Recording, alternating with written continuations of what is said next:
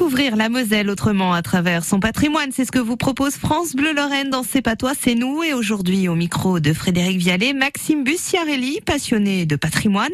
Alors Maxime, vous nous emmenez au Sablon aujourd'hui, superbe quartier. Et oui, euh, importante euh, commune qui est devenue un beau quartier euh, de, de, la ville de Metz. Sympa. extrêmement urbanisé hein, aujourd'hui. Oui. Alors le Sablon, c'est appelé Sabulo, Sablon, Arena. Et, et euh, arena en latin signifie sable. Donc le terroir du Sablon, c'est du sable. Alors le Sablon, il s'étend euh, de, de, du passage de l'amphithéâtre jusqu'à la route de jusqu'au bout de la route de Manige à la oui. Seille, oui. mais également euh, de la Seille de l'autre côté jusqu'en face du Botanique. Donc exact. la rue des Loges oui, jusqu'à la chez Jean 23, c'est le Sablon.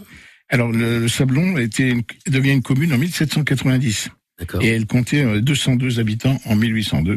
Pas beaucoup. Ouais, Aujourd'hui, alors il y a fusion avec Metz le, au mois d'avril de 1914 et déjà à l'époque il y avait 10 000 habitants.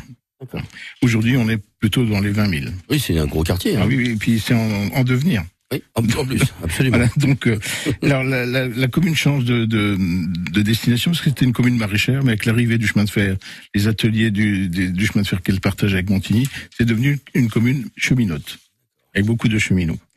Alors, euh, ce qui change également, c'est la création de la gare des marchandises en 1905. Mmh. Et ça, on, ça, tout le long de la route de Magny, c'est-à-dire l'avenue André Malraux, oui. il, il, se crée une zone industrielle légère, avec notamment avec Guermont Weber, la Croix, les Pom Pomona, la Flume, les légumes secs et la brasserie de l'Union Messine. D'accord. Alors, et, et, et, et, le Sablon devient euh, une, une, commune commerçante avec beaucoup de cafés et des, des, importants commerces. Il y avait donc trois, trois brasseries, trois fabriques de bière. Oui. Donc la brasserie Amos, bien Amos, connue, la brasserie. Young, qui aujourd'hui est devenue Auchan rue du 20e corps américain, et l'Union Messine, dont il ne reste quasiment plus rien. Il y avait également trois cinémas.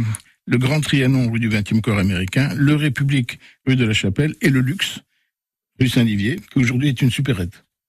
Ah oui, exact. Et il y avait également une caserne, une seule caserne, un seul régiment euh, au Sablon. C'était le, le, régiment d'habillement qui est rue du 20e corps américain. Aujourd'hui, c'est la MJC de Metz-Sud. Ah. Et un important amphithéâtre romain ouais. que l'on a découvert lors de l'assèchement du, du, port de Metz pour créer la gare et la gare de marchandises. Et donc, on a fait des fouilles en 1903. Et c'était le plus grand amphithéâtre de France qui contenait à peu près 25 000 places.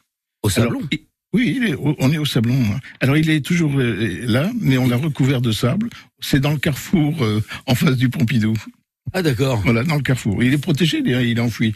Alors, on l'a pas détruit. Ah, je ne savais pas du tout ça. Alors, il y avait également une église, plutôt une petite chapelle, parce qu'il y a la rue de la Chapelle. Oui. Hein oui Alors, oui. pourquoi il y a la rue de la Chapelle? C'est parce qu'elle était, c'est une petite église, mais avec l'accroissement de la population, l'église était devenue trop petite, et on l'a donc euh, démolie. Alors, on, cette chapelle a été construite en 1850, et la nouvelle église, on a posé la première pierre, l'église Saint-Fiacre, hein, qu'on oui, connaît aujourd'hui, en mars 1914.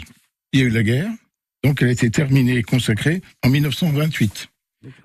Donc il y avait également deux champagneraies, deux fabriques de champagne, Bissinger qui est devenu la rue Bégin, la station Total Énergie, ouais. Maria Moum. Il y avait également la rue Charles Lepêtre, une belle où on voit une belle façade d'art nouveau, un dépôt de céramique. Il y avait également euh, un épicerie en gros Gottlieb qui est devenu les Échos qui en dernier était l'école d'infirmiers et d'infirmières de Bonscourt. Ouais, Aujourd'hui, c'est un secteur de maison de retraite. En face au champ, là. Voilà. Et il y, y, y, avait d'importants commerçants dont tous les sablonnais se rappellent, notamment Gilet, boulanger, Le Moine, oui, Gilet, la, la, pharmacie au quart et l'épicerie Carcano. Eh bien, merci Maxime Bussiarelli pour toutes ces informations sur le quartier du Sablon à retrouver sur francebleu.fr. Allez, retour en musique. Gail, c'est ce qui arrive sur France Bleu Lorraine.